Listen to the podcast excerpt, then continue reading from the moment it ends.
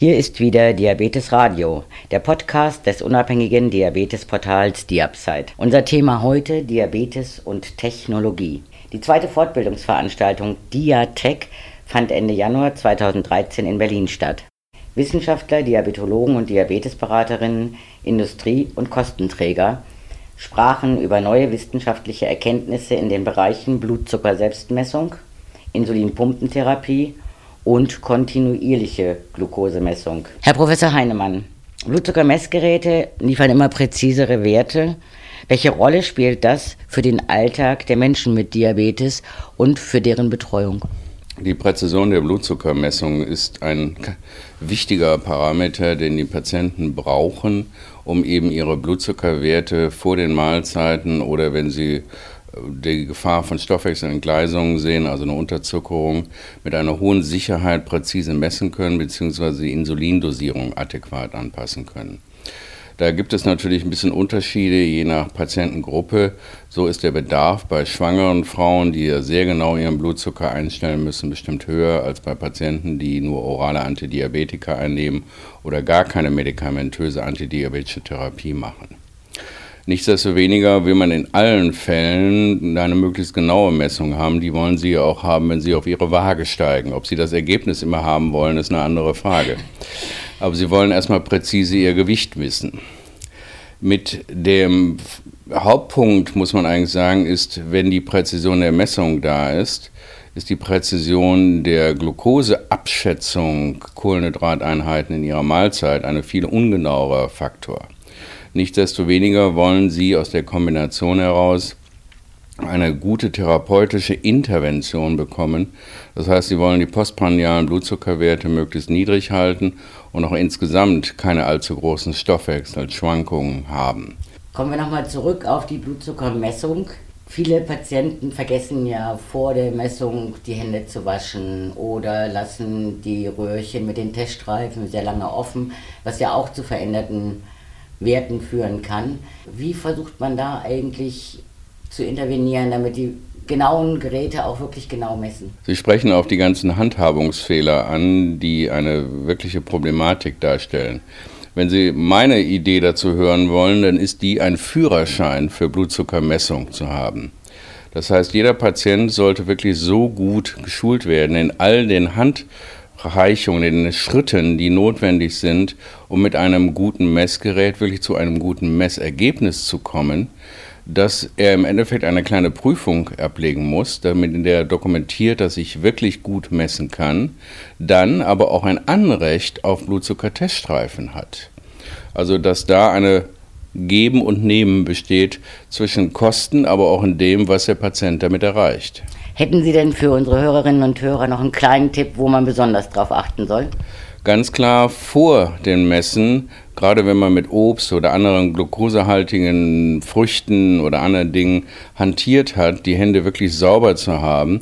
Denn gerade bei den modernen Blutzuckermessgeräten, die ja nur noch ganz kleine Blutstropfen brauchen, hat eben eine Verunreinigung der Haut, zum Beispiel auch durch Cola oder Orangensaft, einen massiven Einfluss auf das Messergebnis, sodass sie wirklich eine, das Messergebnis nicht äh, trauen können.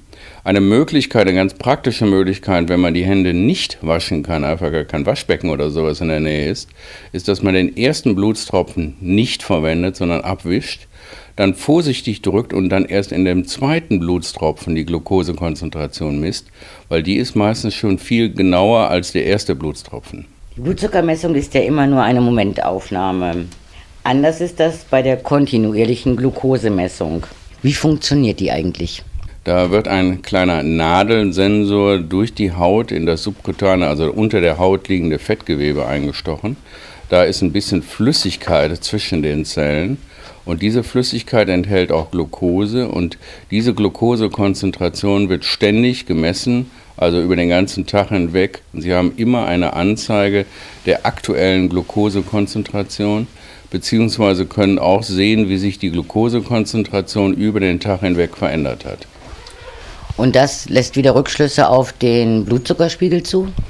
Wenn Sie regelmäßig dann noch wieder ganz normal sich in Finger stechen und den Blutzuckerkonzentration messen, dann können Sie diese Messergebnisse auf die aus dem Fettgewebe beziehen und können dann sehen, wie sich Ihre Blutzuckerkonzentration über den ganzen Tag hinweg verändert. So können Sie dann zum Beispiel auch Unterzuckerung während der Nacht erkennen, die Sie üblicherweise mit den normalen Messungen nicht erkennen können. Das hat ja auch den Vorteil, der Patient muss dafür sich nicht extra einen Wecker stellen, um nachts einen Wert zu haben, sondern der kann das am nächsten Morgen an seinem Gerät ablesen oder wie ist das zu verstehen? Genau, er kann es entweder ablesen, weil das eine kleine Anzeige hat, wo Sie die Kurve sehen. Sie können die Werte auch mit Hilfe eines Computers aus dem Gerät auslesen und sich dann eine entsprechende Kurve anzeigen lassen. Haben denn Patienten, die so ein kontinuierliches Glucose-Monitoring-System tragen, auch eine bessere Stoffwechseleinstellung? Sie können eine haben, wenn Sie dann dementsprechend Ihre Therapie anpassen. Für viele Patienten ist aber erstmal die Information, die sie dann ständig haben über ihre Blutzuckerwerte, das Entscheidende. Und sie haben also eine Verbesserung ihrer Lebensqualität, die sie damit erreichen können, die sie als den Hauptvorteil betrachten und auch eine deutlich höhere Sicherheit. Das Ziel einer Optimierung der Stoffwechseleinstellung ist das, was die Ärzte und Wissenschaftler gerne hätten. Patienten selber haben aber manchmal das Hauptziel oder in vielen Fällen das Hauptziel, ihren Lebensalltag einfach gut gestalten zu können mit einer hohen Zuverlässigkeit und Sicherheit. Und das ist dann manchmal eben anders als das, was Wissenschaftler sich vorstellen. Was meinen Sie jetzt mit Sicherheit? Sie können rechtzeitig äh, vor Unterzuckerung gewarnt werden. Das heißt, wenn der, die Glukosekonzentration absinkt, selbst wenn die dann noch im Bereich ist, wo noch keine Unterzuckerung ist, werden Sie aber von dem Absinken schon rechtzeitig gewarnt, können es rechtzeitig erkennen und frühzeitig genug noch Cola, Orangensaft trinken, um eine Unterzuckerung zu vermeiden. Und solche Alarme oder sogar auch Voralarme sind eben sehr hilfreich, um Unterzuckerung zu vermeiden. Das geht auch im nächsten Schritt weiter, wenn dann diese Glukosemessung mit Insulinpumpen gekoppelt ist. Da gibt es die modernsten Varianten, die jetzt auf dem Markt sind, wo sogar die Insulinzufuhr automatisch von der Pumpe gestoppt wird, wenn der Nutzer nicht rechtzeitig auf die Alarme reagiert. Das wäre jetzt meine nächste Frage gewesen.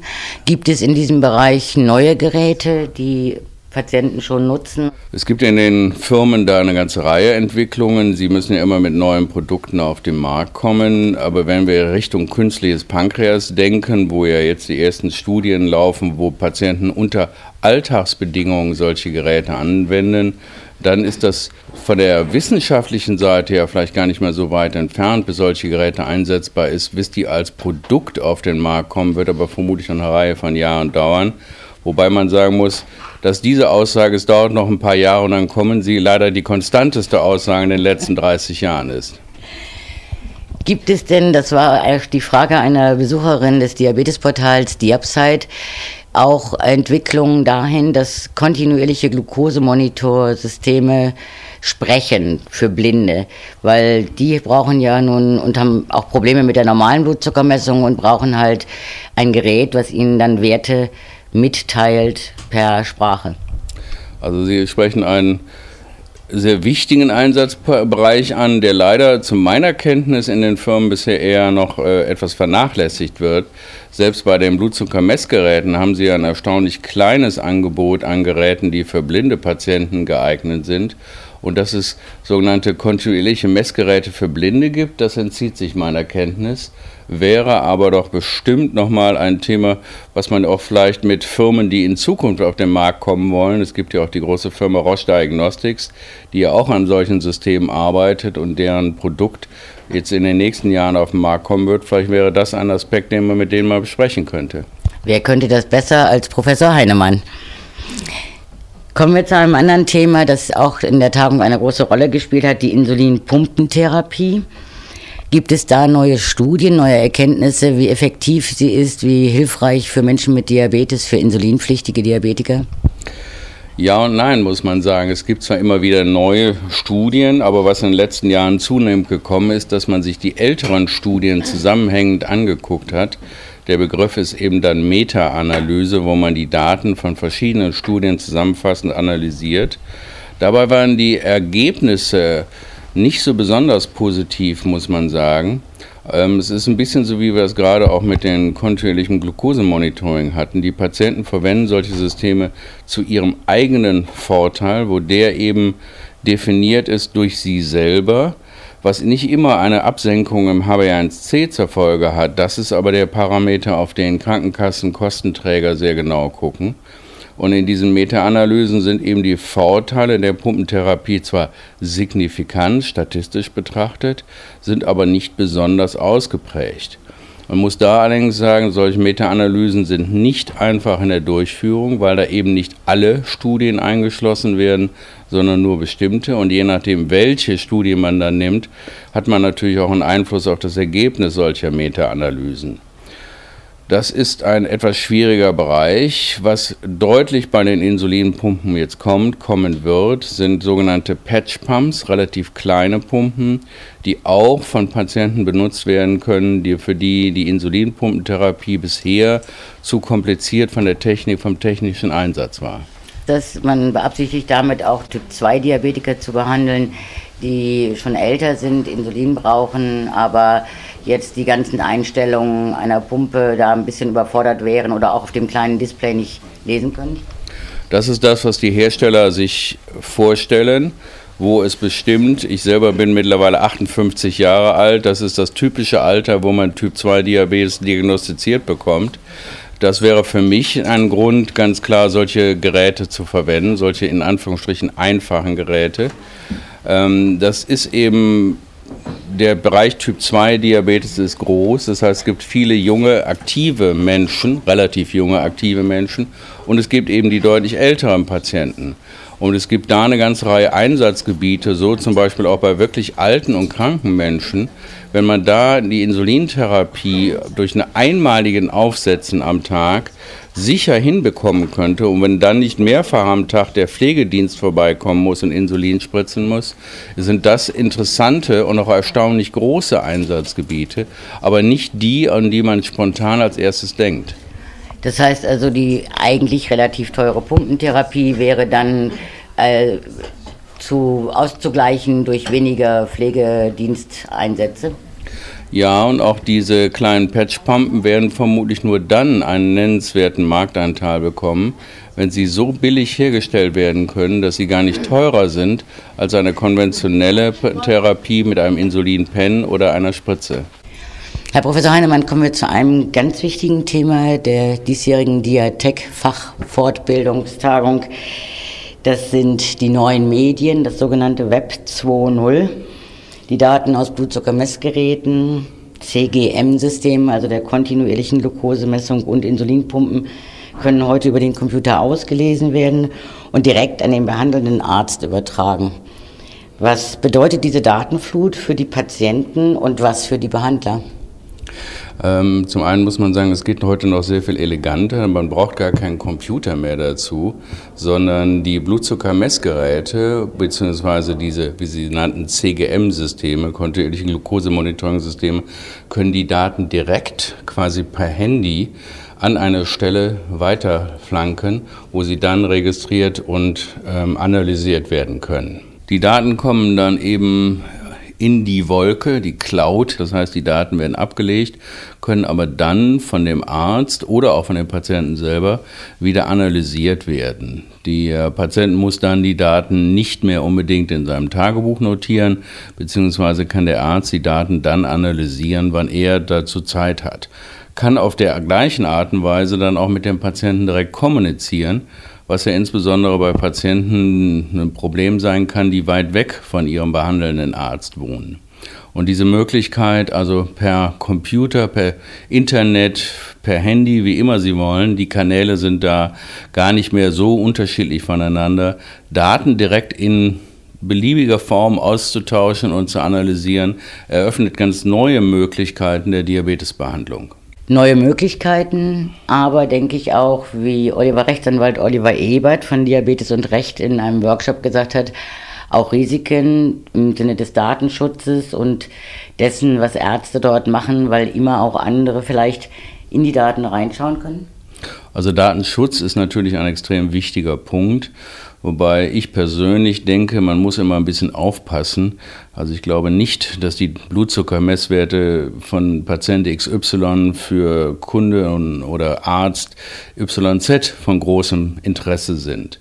Also mir geht es darum, auch mit Augenmaß, auch bei dem Thema Datensicherheit, nicht eine Option für Patienten abzuwürgen oder vielleicht zu sehr zu kontrollieren, die ansonsten doch erhebliche Vorteile bietet. Wie gesagt, Datensicherheit ja, aber auch vielleicht nicht bis in Extreme hinein. In anderen Ländern, zum Beispiel in Schweden, gibt es sogenannte Datenregister, wo alle Patienten Daten zusammenlaufen. Da muss man, wie gesagt, auf Datensicherheit achten. Andererseits ermöglicht dies, Aussagen über die Qualität vieler Patienten zu machen, was wir in Deutschland leider so bisher nicht machen können. Wenn ich das richtig sehe, wissen wir noch nicht einmal genau, wie viele Diabetiker wir haben. Wir wissen es zumindest bei Typ-1-Diabetikern erstaunlicherweise nicht. Ich habe jetzt in einem anderen Zusammenhang versucht, da gute Zahlen zu bekommen. Als ich da mit den entsprechenden Fachleuten, Epidemiologen gesprochen habe, haben die mich leider auslachen müssen und haben gesagt, Herr Hannemann, Sie fragen nach einem schwarzen Loch. Wir wissen relativ genau, wie viele Kinder mit Typ 1 Diabetes wir in Deutschland haben, wie viel wir aber insgesamt haben. Dazu gibt es erstaunlich wenig Daten. Die zu meiner Kenntnis präziseste Abschätzung, die ich bekommen habe, lag bei 250.000 Patienten mit Typ 1 Diabetes in Deutschland. Und wie viele Kinder sind darunter? Wenn ich die Zahl richtig im Hinterkopf habe, 80.000. Das ist doch eine enorm gewachsene Zahl. Zum Internet gehören aber heute für viele, gerade jüngere Leute, auch diese sozialen Netzwerke, Facebook, Blogs, wo sie sich austauschen, eben auch über Diabetes. Es gibt spezielle Blogs und Gruppen bei Facebook, die sich überwiegend mit Diabetes beschäftigen. Hier wurden im Rahmen des Kongresses einige vorgestellt. Was halten Sie davon? Hilft es den Patienten? Ist das die Zukunft? Hm, können die sich gegenseitig vielleicht manchmal besser beraten als der Arzt oder ist das eher hm, auch was Gefährliches? Wie so viele Dinge hat das natürlich viele Aspekte. Gucken wir erstmal über den großen Teich, das heißt nach Amerika, wo ich jetzt vor einiger Zeit zum ersten Mal Gelegenheit hatte, ein bisschen in diese Welt Einblick zu bekommen. Ich selber bin ja schon nicht mehr diese Generation, sondern eben zwei Generationen danach. Wenn man aber mitbekommt, wie intensiv, wie viele Hunderttausende bzw. Millionen Patienten in den USA ständig in diesen sozialen Netzwerken sich zu Diabetes und all den Alltagsaspekten austauschen, muss man sagen, das ist eine Kraft, eine Dynamik, die da ist, die können wir hier in Deutschland gerade so im Anfang befindlich erst so kaum ahnen. Was bei einer Podiumsdiskussion zu diesem Thema jetzt während der Fortbildungstagung für mich persönlich sehr klar wurde, ist, dass man, wenn man die Standortbestimmung versucht zu machen, dann gibt es ganz klar medizinische Dinge und ich glaube, da muss jeder Patient wirklich nach wie vor mit seinem Arzt im engen Kontakt bleiben. Aber es gibt eben ganz viele Dinge, wo der Alltag und die Alltagsbewältigung für den Patienten wichtig ist, wo der Arzt vielleicht gar nicht wirklich der optimale Ansprechpartner ist, beziehungsweise Diabetesberaterin, Diabetesteam. Und wenn die Patienten es schaffen, untereinander intensiven Kontakt zu haben, all diese kleinen Fragen, wie machst du dies und jenes, was passiert bei dir und so weiter, dann hilft das anscheinend Patienten sehr, den Alltag zu bewältigen, ihre Ängste, ihre Sorgen, ihre Freuden auch miteinander zu teilen. Und ich glaube, dass wir da erst am Anfang einer Entwicklung sind. Wenn wir heute, und das war eine kleine Befragung, die auch gemacht worden ist hier, wenn wir heute sehen, dass 50 Prozent aller Menschen mit sogenannten Smartphones rumlaufen, und das sind ja Geräte, früher waren das Telefone, heute sind es ja quasi tragbare Computer, dann ist eben so eine Kommunikationsmöglichkeit etwas, was wir in Zukunft vermutlich noch uns heute kaum vorstellbaren Art und Weise nutzen werden. Können Sie sich vorstellen, dass das positiv auch eingesetzt wird, um einen gewissen Druck auf die Gesundheitspolitik und die Industrie zur Entwicklung von Geräten, die wirklich Patientenwünsche erfüllen, auszuüben? Oder ist das eher noch sehr weite Zukunftsmusik? Also in Amerika guckt die Industrie sich sehr genau an, was die Patienten in diesen Blogs da miteinander kommunizieren. Man muss sagen, das wird ja leider inhaltlich von der Qualität und von der Aussagestärke her nicht überprüft und da werden manchmal auch Fehlmeldungen überbracht.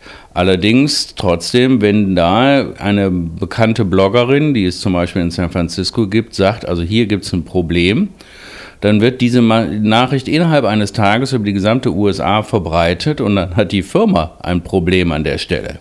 Also mit anderen Worten, hier gibt es schon plötzlich auch für die Patienten eine Möglichkeit, mit den Herstellern zu interagieren und die Hersteller werden sich darauf einstellen, einstellen müssen. Aber, und das kam ja auch in Ihrer Frage heraus, auch die Gesundheitspolitik, auch die Krankenkassen werden auf diese Art und Weise mit einer, ich sag mal, erstarkten und sich besser darstellenden Gruppe von Patienten konfrontiert. Was ich insbesondere für die Patienten mit Typ 1 Diabetes für eine große Möglichkeit halte. Denn die werden eben heutzutage durch die Masse an Patienten mit Typ 2 Diabetes teilweise in der öffentlichen Wahrnehmung gar nicht mehr genug gesehen. Und wenn die sich als eigenständige Gruppe mit ihren eigenen Bedürfnissen und Problemen besser charakterisieren können, und das sind ja häufig die jungen Leute, die einen guten Zugang, einen quasi natürlichen Zugang zu Internet, zu Blogs, zu Twitter und wie immer die Medien heißen haben, dann kann das dazu führen, dass diese Gruppe auch deutlich stärker sich nach außen aufstellen kann. Herr Professor Heinemann, da möchte ich Ihnen doch gleich nochmal eine Möglichkeit geben. Sie wollen im nächsten Jahr wieder eine Diatech-Veranstaltung machen. Die wird wieder im Januar in Berlin stattfinden. Und da soll es mal eine Neuerung geben. Ja, diese Diatec-Fortbildung ist ja erstmal primär an Ärzte, an das Diabetes-Team gerichtet. Das ist auch notwendig so, ist auch von der rechtlichen Vorgabe her so. Wir erleben andererseits eben das, was wir jetzt gerade besprochen haben, einen großen Bedarf, ein Interesse von Patienten mit Diabetes auch an diesen neuen Technologien und wollen deshalb unmittelbar in Anschluss an diese Fortbildungsveranstaltung Diatec einen Patiententag an dem Sonntag machen. Der Tag soll auch weitgehend von Patienten in Kommunikation mit uns selber gestaltet werden und da soll es eben gerade auch zu solchen Themen wie Internet, Web 2.0 und so weiter gehen.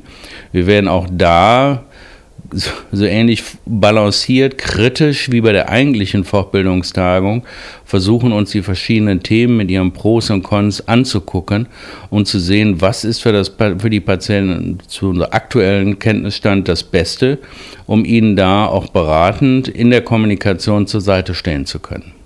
Herr Professor Heinemann, ich danke Ihnen ganz herzlich für das Gespräch.